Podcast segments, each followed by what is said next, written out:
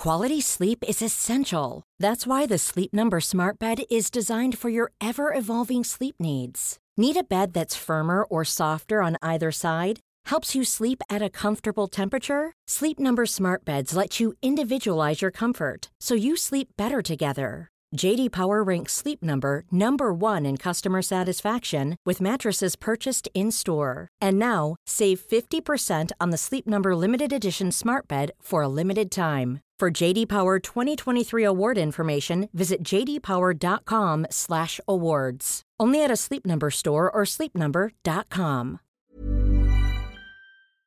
C'est l'heure d'aller sur Reddit? C'est l'heure d'aller sur Reddit. Je pense que c'est l'heure d'aller sur Reddit. On est sur Reddit France pour voir qu'est-ce que ça raconte en termes d'actualité et de société. Et aussi de sujets de type j'ai couru mon premier marathon, maintenant j'ai mail partout. Bravo Reddit euh, France. 98 commentaires pour ça. Ouais.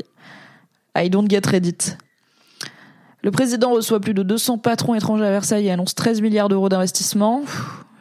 Trop succession. La France a-t-elle la gauche la plus bête du monde? On va être obligé, hein. On va être obligé d'y aller. Alors, c'est un contenu Radio France. Non, c'est pas ça, j'ai mal cliqué. Allez, la France a-t-elle la gauche la plus bête du monde? Let's go. On va lire l'article. Les dissensions au sein de la NUPES font craindre au parti de gauche de sombres perspectives électorales, en décalage complet avec la colère sociale exprimée dans les rues ces derniers mois. Comment l'expliquer? Cette désunion est-elle insurmontable? Avec Frédéric Sawicki, euh, professeur de sciences politiques à l'université Paris-Panthéon-Sorbonne. Serions-nous donc en train d'inventer des problèmes à la NUPES, la nouvelle union politique écologique et sociale qui a fêté ses un an cette semaine, comme l'affirme Jean-Luc Mélenchon, chef de file de la France Insoumise dans son édito YouTube hebdomadaire? Depuis quelques semaines, et malgré le contexte d'une crise sociale historique autour du rejet de la réforme des retraites, c'est plutôt le bruit des casseroles dans cette grande maison commune de la gauche qui se fait entendre. Marine Tondelier, nouvelle secrétaire nationale des Verts, ne souhaite pas de liste commune aux européennes, quitte à qualifier de forceur son camarade de la France Insoumise Manuel Bompard. Quand Fabien Roussel estime la NUPES dépassée, évoque un boulet qui nous tire vers le bas, qui nous enferme. Au Parti socialiste, Olivier Faure tente d'étouffer la ligne anti-rassemblement incarnée par le premier secrétaire national délégué Nicolas Mayer-Rossignol, maire de Rouen, qui aura bien failli lui ravir le leadership de l'ancienne grande maison de la gauche, que Bernard Cazeneuve tente, lui, de ressusciter sur les vestiges du quinquennat de François Hollande. Au vu de cette photo de famille un peu floue, la NUPES pouvait-elle capitaliser sur le mouvement social, trop occupé à s'engueuler bruyamment en cuisine? Pendant ce temps, ses électeurs et sympathisants, unis dans la bataille des retraites et battant le pavé, désespèrent et discernent en Laurent Berger, leader de la CFDT, un futur présidentiable qui pourrait transcender ses logiques partisanes et boutiquières. Ils se disent souvent agacés, déçus, orphelins, et beaucoup nourrissent désormais leur engagement du côté des associations et des actions citoyennes, à l'instar de Benoît Hamon, Cécile Duflot ou Najat Vallaud-Belkacem, aujourd'hui à la tête d'ONG. Au vu de ce constat peu reluisant, et à l'heure où la désaffection vis-à-vis du politique n'a jamais été aussi grande, faut-il désespérer de la gauche ou carrément en finir avec les partis? Qu'en pensez-vous, le chat? On va aller voir ce qu'en dit Reddit. Euh, je pense que ce constat n'est pas étonnant ni si nouveau. Euh, ça fait plein de fois et de décennies même qu'on regrette l'état de la gauche en France et euh, du coup le fait d'avoir une... Je vais y arriver. avoir une gauche qui n'est pas crédible à la présidentielle, c'est un problème parce que du coup on a juste le choix entre le choix entre la droite et l'extrême droite comme fucking d'habitude, dans un contexte d'inflation, dans un contexte de crise géopolitique, de crise climatique, de pandémie. Euh, personnellement, je suis pour défendre les droits sociaux, du coup plutôt la gauche et euh, pas trop la droite et le libéralisme euh, et encore moins l'extrême droite. Donc je comprends ce truc de en fait peut-être arrêter de faire n'importe quoi à gauche. Mettez-vous d'accord, trouvez c'est votre métier en fait. Je suis pas politicienne moi. Mettez-vous d'accord, arrêtez d'être con et de réinstaller euh, Par exemple et, et donnez-nous une gauche dans laquelle on peut croire parce que c'est déjà dur. donc si on n'a pas de parti et de et ou de candidat candidate euh, en, en laquelle croire pour la suite de la vie politique, pas seulement de la présidentielle, c'est chiant. Ok. Top commentaire sur Reddit. Comme beaucoup, je me désole de la bêtise de notre gauche, mais je trouve l'article pas très pertinent. Je suis favorable à une union en général et à une coalition si elle permet d'être plus nombreux au Parlement et de gouverner. Mais il faut reconnaître qu'il y a des points de différence. Et justement, un des gros différents entre les partis de gauche, c'est le rapport à l'Europe. Sur ce sujet, il semble irréconciliable, sur ce sujet sur lequel il semble irréconciliable, cela me semblerait un peu absurde de partir unis. De plus, il ne faut pas oublier que les élus européens rejoignent ensuite leur groupe parlementaire européen. Par exemple, les Verts iront avec les écolos européens et voteront avec eux, etc. Il n'y aura donc plus d'union de toute façon. Si les élus France Insoumise et les élus Europe Écologie Les Verts finissent par voter de façon opposée sur un grand nombre de sujets, quel sens y a-t-il à présenter des listes communes? Hmm, C'est intéressant.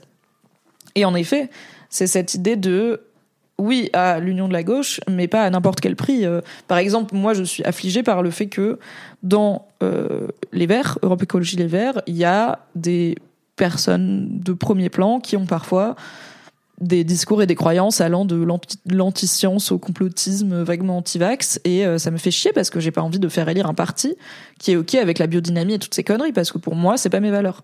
À quel point la défense de l'écologie permet ce compromis et de dire bah ok ils sont pas parfaits mais enfin c'est toujours ce truc de il y a pas de parti parfait il y a juste le moins pire. À quel moment ça devient trop pour qu'on puisse dire c'est le moins pire? Euh, si on par exemple euh, bah Mélenchon euh, leader de la France insoumise a quand même eu des takes extrêmement éclatés sur la guerre en Ukraine sur le rôle de la Russie dans tout ça bah c'est un problème c'est un vrai truc. Je peux pas juste mettre sous le tapis en mode oh mais c'est pas grave il est de gauche. Genre ça veut dire quoi être de gauche au bout d'un moment?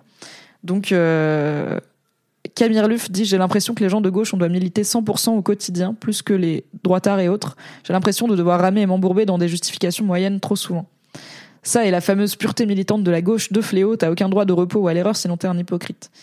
Euh, oui, je pense que la gauche ayant cet idéal de on, est dans le camp du bien, et on est dans le camp du prendre soin de l'autre et de la solidarité et tout, et aussi dans le camp d'une certaine euh, rigueur qu'on peut exiger, d'une rigueur morale, de voilà, en fait, tu peux pas être le parti qui veut lutter contre les violences conjugales et avoir Katniss euh, à un poste prominent, ce n'est pas possible. Le mec a cogné sa femme, genre, ça devrait être, ciao. Et je suis pas pour qu'il puisse plus jamais vivre, il fait sa vie, il purge sa peine, I don't know, I don't care, mais tu ne peux pas prétendre que tu es le parti de lutte contre le sexisme et faire ça pour moi c'est irréconciliable. Donc on pourrait dire que c'est euh, de la pureté militante, mais je suis aussi en mode en fait euh, walk the walk, talk the talk, walk the walk quoi. Il faut faire ce qu'on, il faut être aligné avec les valeurs qu'on euh, qu'on défend quoi. Et, euh, et à quel moment on décide que c'est plus aligné.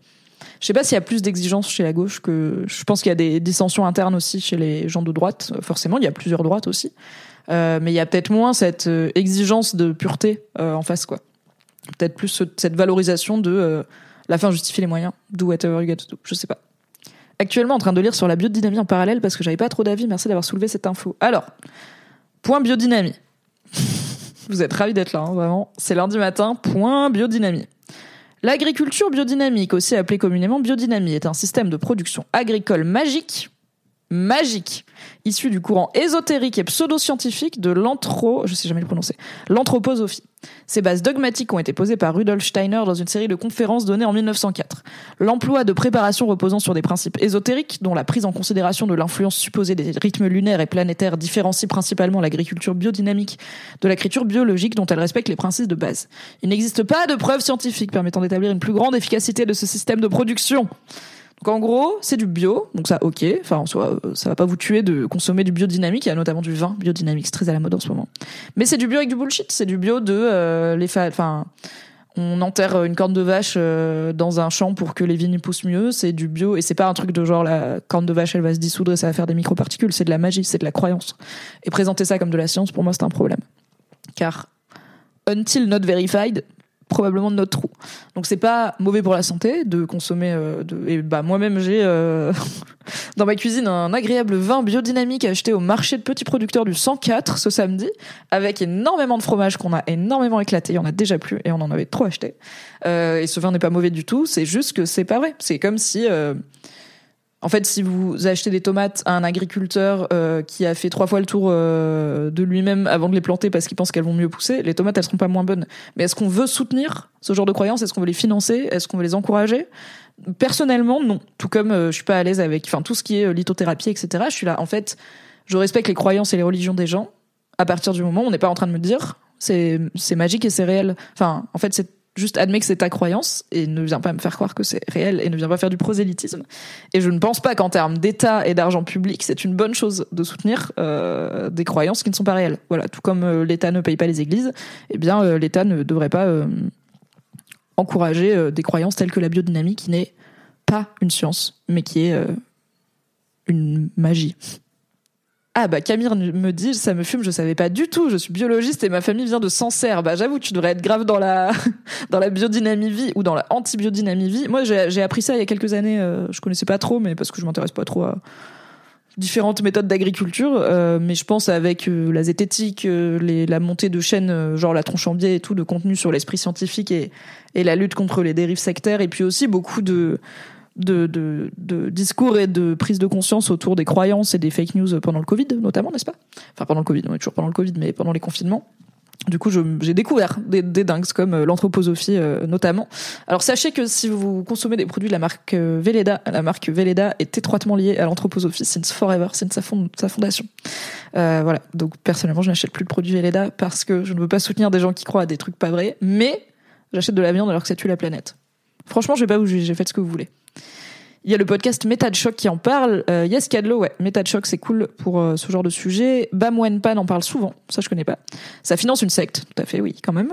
Biocop est financé en partie par des groupes anthroposophes. Là, ah ouais, c'est c'est partout. Il y a des écoles Steiner et tout. Enfin, c'est it's a fucking thing. Gwyn dit Je refuse d'acheter tout ce qui est biodynamie, Déméter, etc. Il y en a beaucoup ici en Allemagne. Euh, ouais, il y en a de plus en plus en France aussi. Hein. Et bah, alors, donc samedi, on était au petit marché de producteurs du 104. Le 104, c'est un lieu dans le 19e euh, qui est un lieu d'exposition, de danse, euh, un lieu hyper grand, euh, hyper ouvert et tout, et où il y a tous les samedis un petit, tout petit marché de petits producteurs. Il y a quatre stands. Il y a le fromage, le peigne. Là, il y avait huile d'olive, et le Vang. Et là, il y avait aussi un stand de miel et de pain d'épices. Donc euh, on s'est quand même ruiné bien évidemment, mais normalement il n'y a pas de quoi se ruiner, mais évidemment que s'il y avait plein de fromage. Et le gars, euh, on a choisi le vin sur l'étiquette parce que l'étiquette était jolie. Et le premier truc qu'il nous a dit, c'est euh, il est biodynamique parce que je pense qu'on a la dégaine de petits bobos qui vont faire le marché de producteurs du 104 un samedi matin. Donc je pense qu'il s'est dit que c'était vendeur. Et moi je l'ai acheté quand même parce que je pense qu'ils étaient tous biodynamiques de toute façon et parce qu'il avait l'air cool et parce qu'encore une fois c'est pas du vin empoisonné, mais j'évite au maximum. Ça m'inquiète surtout avec la, popularisation des micro-fermes, si ces entreprises passent en biodynamie RIP. Est-ce que tu peux nous en dire plus, euh, Aruma? Je n'ai pas le lien entre les micro-fermes et les entreprises en biodynamie. Il y a un énorme souci de dérive sectaire derrière l'anthroposophie. Yes, bah attendez, on va en parler. Super documentaire de Esplin sur les dérives sectaires sur YouTube. Alors attendez, attendez. Hop. Donc, la pédagogie Steiner et euh, l'école Steiner a fait l'objet d'une super vidéo de Spleen, mais aussi d'un genre de dossier bizarrement complaisant du Monde, euh, ou du Monde Diplo, je sais, mais du Monde, je crois, on a le lien ici. Euh, la pédagogiste Steiner, euh, qui a été beaucoup critiquée notamment sur Reddit et qui a un peu entamé ma confiance et mon avis positif sur le monde parce que c'est vraiment genre les gars c'est une secte en fait, c'est chelou. Et leur dossier était plutôt complaisant.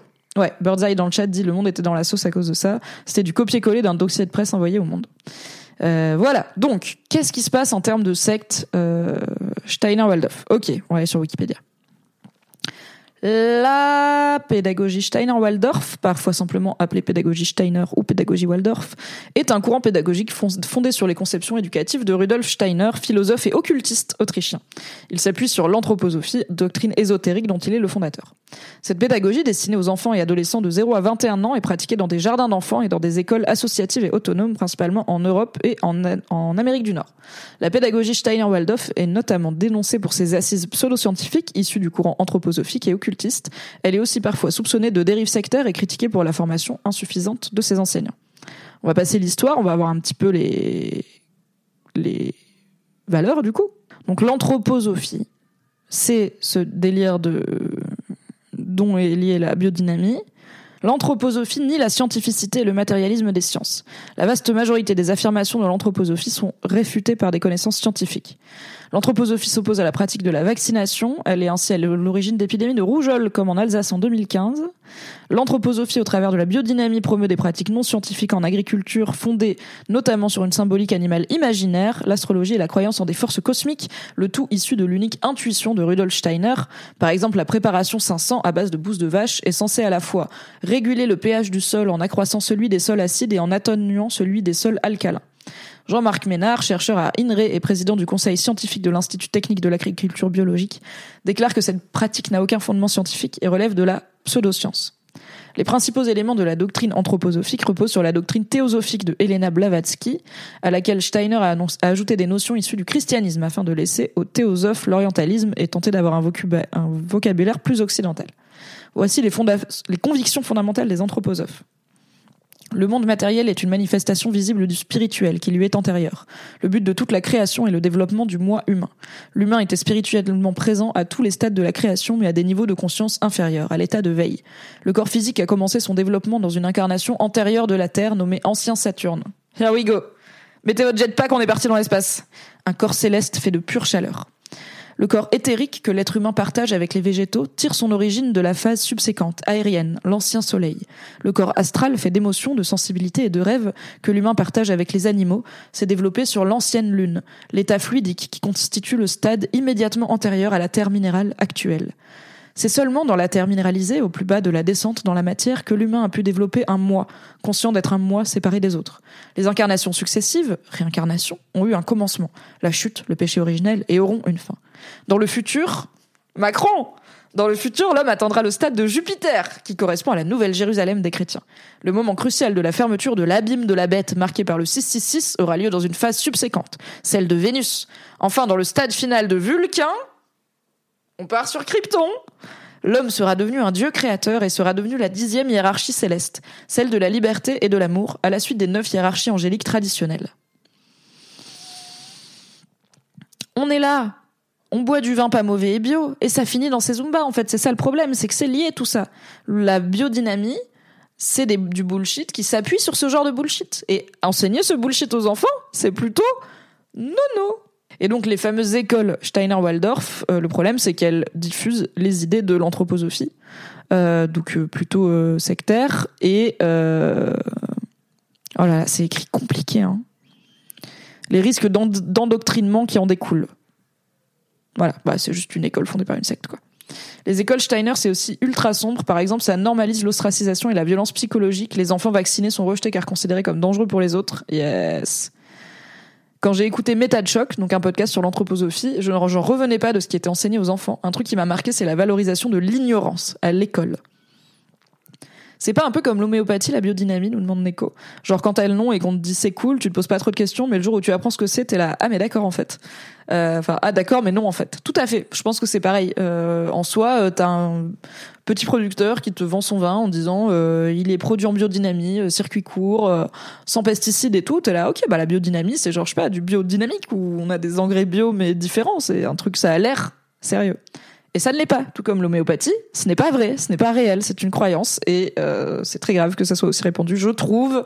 Parce que même si je comprends l'effet placebo, même si je comprends qu'il y a des gens qui ont besoin de prendre un petit truc pour se sentir mieux, et tant qu'à faire, autant prendre un petit, un petit bout de sucre plutôt qu'un vrai médicament dont ils n'ont pas besoin, je trouve que c'est très grave de prétendre que ça marche. Voilà, tout simplement. Euh, et de ne pas dire je vous vends un placebo, je vous vends un cacheton de sucre qui ne va rien vous faire, à part que vous allez croire qu'il va vous faire quelque chose. Ça me fume qu'on en trouve encore en pharmacie. Ouais, pareil, Neko. Après, euh, je suis contente que ça ait arrêté d'être remboursé par la Sécu parce qu'il faut quand même arrêter de se foutre de la gueule du monde. Mais euh, je sais aussi, mais attendez, je me demande si on va, on peut pas trouver Reddit France pharmacie homéopathie. C'est un sujet qui revient souvent. Et je sais que des pharmaciens et des pharmaciennes avaient, ah bah voilà, avaient euh, expliqué aussi que bah c'est en fait une pharmacie c'est un business quoi.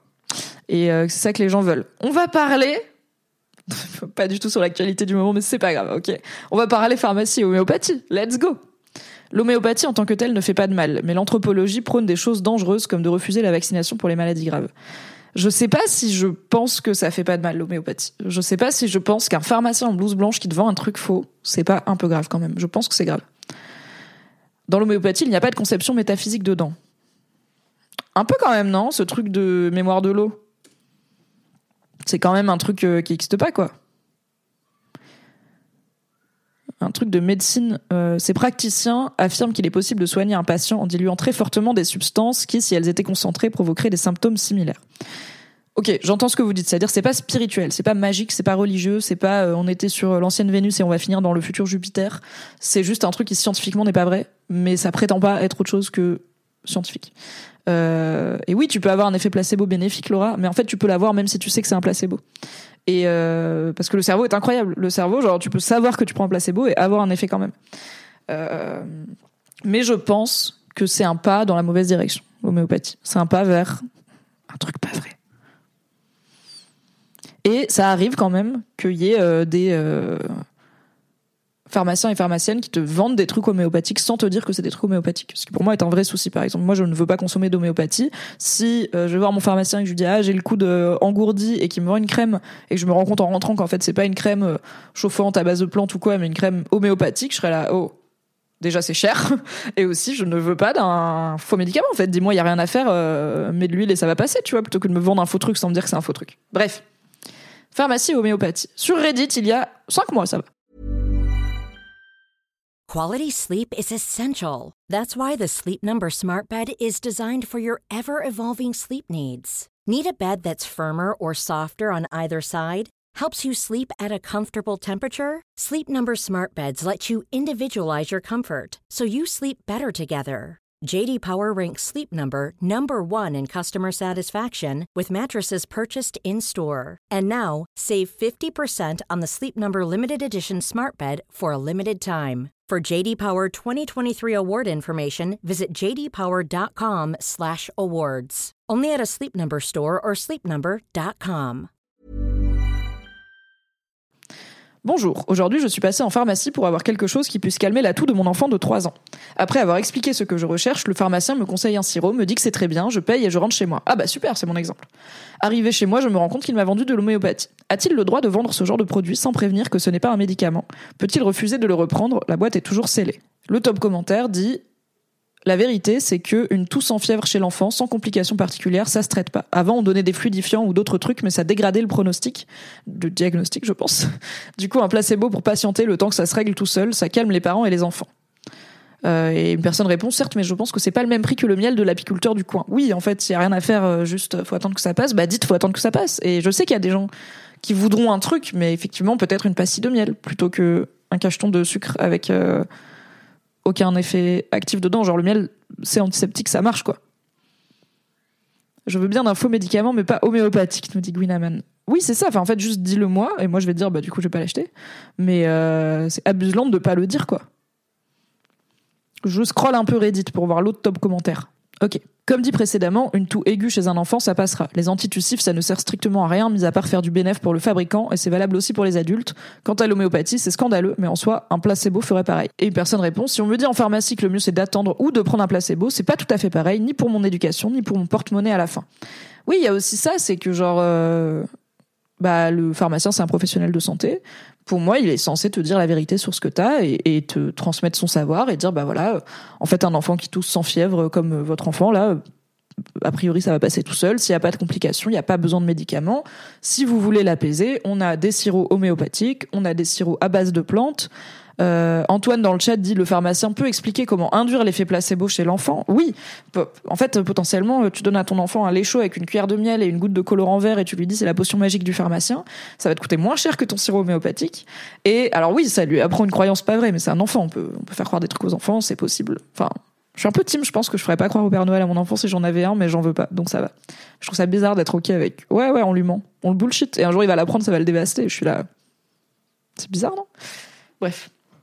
Donc en fait, euh, pour moi, le pharmacien, son rôle, c'est aussi de, te dire les informations médicales réelles qui te concernent, et pas de te vendre un truc qui ne marche pas. Neko dit la potion magique, gingembre, curcuma frais, un demi-citron, thym, miel, eau chaude, un régal pour la gorge. Oui, il y a plein de façons de calmer sa toux avec des choses qu'on a chez soi, donc en fait, euh... fatigué, fatigué de l'homéopathie. À partir du moment où on te le vend sans ordonnance, c'est pas un médicament, c'est un soin. Alors attends, attends euh, Baleno, parce que j'ai googlé homéopathie tout à l'heure, et Théma, le site du gouvernement, les médicaments homéopathiques. Donc le terme médicament, il est sur santé.gouv.fr. Et ça m'énerve. Attends, mais c'est Abuseland Est-ce que fucking santé.gouv.fr dit que l'homéopathie est une méthode thérapeutique qui repose notamment sur le principe de similitude, c'est-à-dire soigner par ce qui est semblable à la maladie. Elle consiste en l'administration à des doses très faibles ou infinitésimales de substances susceptibles de provoquer chez l'homme en bonne santé des manifestations semblables aux symptômes présentés par le malade. L'homéopathie repose sur trois principes fondamentaux, la similitude, l'infinitésimalité, le principe d'individualisation le médicament homéopathique est défini ainsi par la réglementation en vigueur. Et après, il y a genre deux types de médicaments homéopathiques, mais il n'y a pas genre un gros truc qui dit Mon gars, c'est pas vrai. C'est juste du placebo.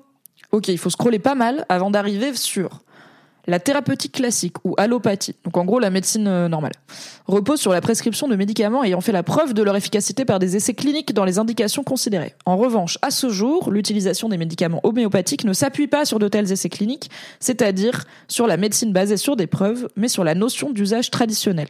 Pour les maladies graves telles que le cancer, l'homéopathie peut être utilisée en complément, mais jamais en remplacement des médicaments non homéopathiques prescrits par le médecin. L'arrêt de ces derniers au, profit de médicaments homéopathiques pourra interférer de façon préjudiciable sur l'évolution de ces pathologies. Je suis désolée, mais je trouve ça hyper grave que le site du fucking gouvernement ne dise pas. Attendez. J'ai cherché placebo. Donc ils expliquent pourquoi il y a une décision de ne pas rembourser, de ne plus rembourser les médicaments homéopathiques euh, en 2019. Et une de ces raisons, c'est l'absence de démonstration d'efficacité des médicaments homéopathiques dans les affections gna gna ne permettant pas de conclure à la supériorité par rapport au placebo. Mais c'est la seule fucking occurrence du mot placebo sur la page gouvernementale de l'homéopathie. Je vais casser mon crâne. Franchement, enfin, Comment vous voulez qu'on apprenne aux gens l'esprit scientifique et à pas croire toutes les conneries que des gens comme Thierry Casanova leur racontent sur Internet si le fucking site du gouvernement, il parle de médicaments homéopathiques et qui dit jamais le principe actif dedans est trop dilué et ne fonctionne pas? Bon, pardon, je me suis énervée, du coup, j'ai pas trop lu le chat, donc je vais remonter, je vais lire le chat parce que je, vous, je vous écoute, je vous lis. La solution, nous dit Sherpa des Neiges sur le chat, c'est de nationaliser les pharmacies pour que l'appât du gain ne ronge plus nos pharmaciens. Oui, mais bon, t'as vu ce qu'il dit le site du gouvernement? Qu'est-ce que tu veux Ils vont nationaliser, ils vont dire quoi euh, Oui, bah prenez l'homéopathie, c'est un médicament homéopathique. Euh, à deux doigts de nous dire que c'est un vaccin oral. Ouais, c'est chaud. Ezoc nous dit, pour rappel, un médicament est toute substance ou composition présentée comme possédant des propriétés curatives ou préventives à l'égard des maladies humaines ou animales. Et Laura nous dit ce qui est dramatique, c'est la disparition des herboristes à cause des industries pharmaceutiques, tout un savoir qui part dans les méandres. Heureusement que quelques irréductibles ont sauvegardé ses connaissances. Oui, et après, genre, il y a quand même pas mal de gens qui sont botanistes, non, mais qui genre, qui connaissent les plantes, mais peut-être pas dans le sens euh, thérapeutique. Donc, on est de retour sur Reddit euh, avec ce sujet autour de le pharmacien m'a filé de l'homéopathie sans me dire que c'en est. Oui, bah les commentaires disent globalement, euh, il pouvait rien donner de plus pour l'enfant, il pouvait pas donner un autre médicament, et, mais j'ai pas l'impression que c'est ça le problème que la personne euh, amène. Le problème c'est, bah, il m'a pas dit ce que c'était quoi. Quelqu'un sur Reddit dit ce qui aurait été préférable, c'est dire clairement et pédagogiquement que le sirop ne sert à rien, mais si vous voulez vraiment acheter quelque chose, je vous propose de l'homéopathie qui n'a pas d'effet spécifique. Quelqu'un répond le placebo fonctionne mieux si la personne qui l'administre au malade ne sait pas que c'est un placebo, mais c'est pas une raison. Enfin, on peut pas juste mentir aux gens et leur vendre des trucs, quoi.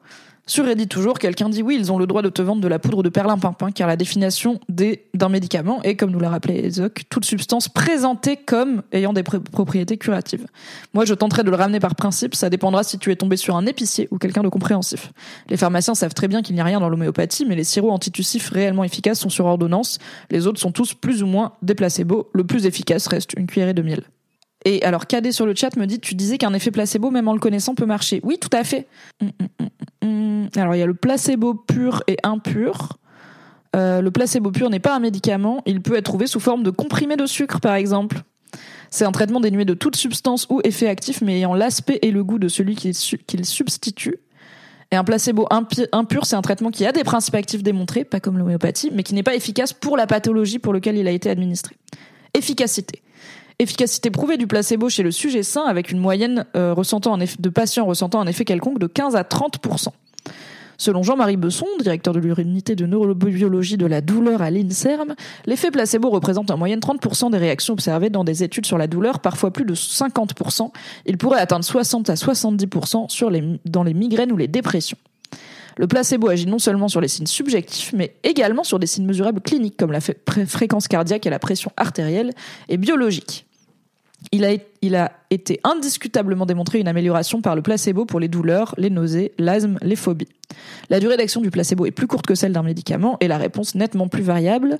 L'effet placebo, peut fonctionner quand le patient est informé qu'il prend un placebo. Néanmoins, des effets plus importants sont observés quand les patients ne sont pas informés de l'utilisation d'un placebo. Oui, bah alors du coup, la daronne, elle peut décider de mentir à son fils et de lui dire c'est un sirop magique du docteur. Et du coup, bah, le gamin a plus de chances que ça marche parce que lui, il sait pas que c'est un placebo. Mais je trouve que la daronne devrait avoir l'info de ce qu'elle va donner à son enfant, en fait, ou de ce qu'elle va prendre elle-même si c'était pour elle. Enfin, juste. C'est trop bizarre, quoi. Et c'est cher en plus. Ok, sur Reddit, on en était à la France a-t-elle la gauche la plus belle du monde? Bah, la plus bête du monde. Bon, bah, du coup, on n'a pas trop parlé de la gauche, mais on aura l'occasion d'en reparler sans trop de doute. La taille des panneaux publicitaires, Secret of Mana sur Super Nintendo. Je viens de goûter le foie de morue, nous dit Reddit, et apparemment c'est bon. Très bien. Euh, Macron. Ah, allez. Parlons un peu euh, dans la vibe de, des épisodes de, récents de Ted Lasso, euh, très bonne série sur le football, mais plutôt en vrai sur l'amour et l'amitié. Homophobie, de points. Plusieurs joueurs de Toulouse refusent de porter le maillot floqué arc-en-ciel. Allons lire l'article d'Eurosport. Selon la dépêche du Midi, plusieurs joueurs de Toulouse auraient demandé à ne pas jouer dimanche pour ne pas participer à la campagne contre l'homophobie mise en place par la LFP. À l'occasion de la campagne annuelle Homo ou hétéro, on porte tous le même maillot. Tous les joueurs de L1 et de L2 portent ce week-end un maillot floqué des couleurs de l'arc-en-ciel. C'est le genre d'information dont la L1 se serait bien passée. D'après la dépêche du Midi, plusieurs joueurs de Toulouse ne seront pas de la partie face à Nantes ce dimanche à 15h. Ils auraient en effet demandé à leur club de ne pas être sur le terrain pour ne pas avoir porter des maillots floqués aux couleurs de l'arc-en-ciel dans le cadre de la journée mondiale de l'homophobie contre l'homophobie peut-être. La dépêche du Midi qui explique que le TFC s'activerait pour essayer de faire changer d'avis certains de ces éléments avant la rencontre de dimanche révèle que cinq joueurs auraient fait cette demande. Zakaria Abouklal, Moussa Diarra, Fares Shaibi, Logan Costa et Saïd Amulik. Samedi, le défenseur de Guingamp Donatien Gomis avait lui aussi préféré déclarer forfait pour le match de Ligue 2 à Sochaux pour ne pas participer à la campagne contre l'homophobie de la LFP. Donc là, on a Hop, à l'occasion de la campagne annuelle Homo ou hétéro, on porte tous le même maillot. Tous les joueurs de L1 et de L2 portent ce week-end un maillot floqué des couleurs de l'arc-en-ciel, qui orne aussi les brassards des capitaines. Ces maillots doivent ensuite être vendus aux enchères au profit des associations Foot Ensemble, Panam Boys and Girls United et SOS Homophobie. L'an dernier, l'international Idrissa Gana Gay, alors milieu de terrain du PSG et aujourd'hui à Everton, avait déjà été fortement soupçonné d'avoir déclaré forfait pour ne pas porter ce maillot. Il avait été sommé de s'expliquer par le Conseil national de l'éthique de la Fédération française de foot, un organe qui n'a pas de pouvoir disciplinaire mais avait reçu un flot de soutien au Sénégal. Ah oui, je me souviens de cette histoire. Euh, ok, donc on a euh, on a cinq joueurs qui euh, ne veulent pas jouer pour ne pas porter euh, le maillot floqué arc-en-ciel.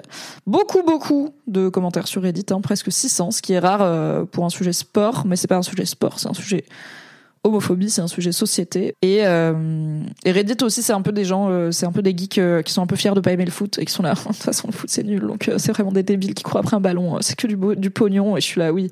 Comparé aux jeux vidéo, ce monde fait de papillons et d'égalité, tu vois, genre. Bref t'es pas mieux que les autres parce que t'aimes pas le foot. Ok, moi non plus j'aime pas le foot. Et j'en fais pas toute une histoire. Donc il euh, y a des passionnés de foot sur Reddit France, mais euh, genre bah quand il y avait la Coupe du Monde au Qatar et le boycott, euh, les top commentaires c'était tout le temps moi je boycotte, mais je m'en fous, je boycotte tous les ans parce que j'aime pas le foot. C'est genre ok Michel c'est pas très intéressant, moi j'ai pas regardé l'Eurovision dimanche, j'ai pas fait un live pour dire j'ai pas regardé l'Eurovision frère. Ok, le top commentaire sur Reddit dit Ça me ferait infiniment plus chier de porter un maillot floqué Ligue 1 Uber Eats qu'un drapeau arc-en-ciel. Oui, c'est ça, c'est qu'il y a déjà. En fait, les joueurs ne choisissent pas ce qu'il y a sur leur maillot, c'est des sponsors, euh, c'est des, des hommes sandwich un petit peu. Euh, et ça pose plus souci un arc-en-ciel que d'aller jouer au Qatar ou de valoriser Uber Eats, qui est pas une boîte qui traite très très bien les gens. Et un commentaire répond Uber paye l'arc-en-ciel. Non, les joueurs qui refusent le font parce qu'ils veulent du pognon et ont une sexualité fragile. Faudrait pas qu'on les prenne pour des homos à cause d'un soutien sur un maillot. Euh, oui, bah c'est ça, c'est qu'en gros le, refus de porter l'arc-en-ciel, c'est aussi un refus d'être potentiellement associé à l'existence de personnes homosexuelles. C'est vraiment un degré extrêmement basique et ridicule de l'homophobie, mais c'est aussi ça, la réalité de l'homophobie. Il faut vraiment avoir une sexualité fragile pour ne pas vouloir porter un petit arc-en-ciel, surtout pour un match sur 38 pendant 98 minutes. Tout à fait, bah Reddit est plutôt d'accord avec nous. Hein. Et alors, un plus long commentaire qui nous dit sans même besoin d'invoquer la question de l'homophobie supposée, supposition derrière laquelle se rangent tous les adeptes des théories sur les lobbies LGBT. Les joueurs concernés devraient à minima subir les sanctions attenantes au fait de se rendre indisponibles pour leurs employeurs pour des matchs de compétition pour des raisons extrasportives et aucunement justifiables. Quand Neymar sera indisponible parce qu'il préfère se la coller à Rio, il prend des sanctions. Eh bien, je ne vois pas en quoi des motifs religieux ou politiques justifieraient davantage le retrait de joueurs professionnels de ce qui constitue leur métier et la dimension professionnelle de ce sport, le fait d'être disponible pour jouer les compétitions. Le maillot porté par les joueurs, arc-en-ciel ou pas, n'est jamais choisi par les joueurs. Strictement jamais. Un joueur n'est jamais consulté pour savoir s'il accepte de porter tel ou tel sponsor, tel ou tel symbole. Donc l'argument, ils ont juste pas envie de porter ce maillot-là, au secours. Ensuite, le port du maillot n'est pas anodin. Porter le maillot qui lui-même porte les sponsors, qui finance ton club, ainsi que la ligue, qui permet l'existence de la compétition, qui justifie l'existence de ton travail et donc de ton salaire, ça fait partie du job. C'est ton rôle. Tu veux pas l'accepter, eh bien tu mérites pas ton salaire puisque tu craches dans la main de ceux qui permettent à ton job d'exister. S'ils sont pas contents, qu'ils changent de métier ou de ligue, qu'ils repassent semi-pro ou amateur, point barre, ou alors vous invoquez un truc de l'ordre du droit du travail, de retrait, de grève. Dans ce cas, en, ce qui me concerne, j'ai aucunement envie de soutenir un mouvement social qui a pour but de remettre en cause un symbole fondamentalement pacifiste, plutôt que de s'attaquer, comme d'autres, au fait qu'on leur fasse sponsoriser des chaînes de fast-food ou de soda. Et Garou dans le chat nous dit peut-être exception si ce port du maillot met ta vie ou la vie de ta famille en danger dans certains pays. Euh, certes, euh, j'entends, il peut y avoir un ou deux cas particuliers, mais je pense malheureusement que euh, la majorité de ces joueurs qui refusent de porter le maillot, c'est pas parce que euh, leur cousine au euh, va se faire cracher dessus dans la rue, c'est parce que eux-mêmes ne sont pas à l'aise avec le symbole de l'arc-en-ciel et c'est bien dommage. Après là on en parle et c'est visible parce que c'est du foot. J'essaye d'imaginer un équivalent dans dans une autre industrie, mais par exemple, imaginez OK, le le, le il y a un resto où se tient le congrès annuel de SOS homophobie, donc euh, de lutte contre l'homophobie, avec plein de drapeaux arc-en-ciel et tout. Et il y a cinq gars en cuisine qui décident, moi je, je travaille pas dans ces conditions, je veux pas soutenir ça, et qui viennent et qui taffent pas. Bah en fait ils auraient des sanctions professionnelles de bah mec t'es pas venu taffer, t'as pas le droit de pas venir taffer juste parce que t'es pas à l'aise avec un drapeau arc-en-ciel quoi. Euh, et euh, et du coup je comprends ce commentaire qui dit que bah les footballeurs devraient avoir des sanctions liées au fait qu'ils font des sanctions professionnelles liées au fait qu'ils font pas leur travail puisqu'ils jouent pas au foot et leur travail c'est jouer au foot. Et un autre commentaire dit des joueurs de foot homophobes. Quelle surprise. Euh, oui, il y a un problème d'homophobie dans le foot. Je crois que c'est attends, joueurs football ouvertement homosexuels, il y en a très très peu. Et genre c'est statistiquement pas possible quoi. Il y a euh... ah oui c'est ça, c'est au moment où 2021 le monde du football soutient Josh Cavallo, premier footballeur pro ouvertement gay en activité.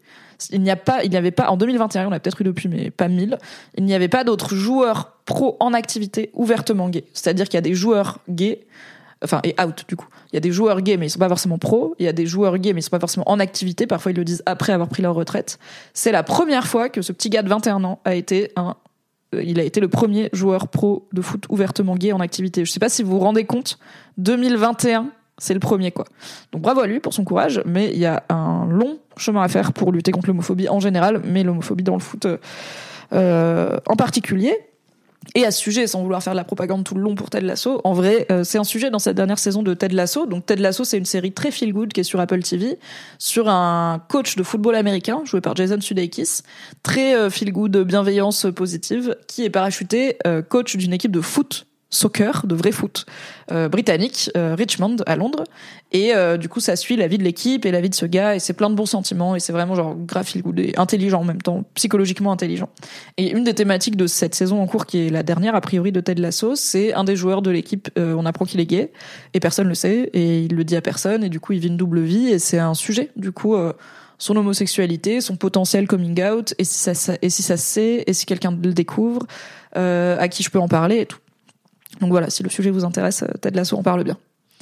Oui, Gwinaman, j'ai dit de vrai foot euh, pour dire le football euh, qu'on fait avec le pied, quoi. Pas le foot américain bizarre où les gens se cognent, se cognent et portent des armures et font hut hut et après ils lancent le ballon en arrière. Bimé de sport.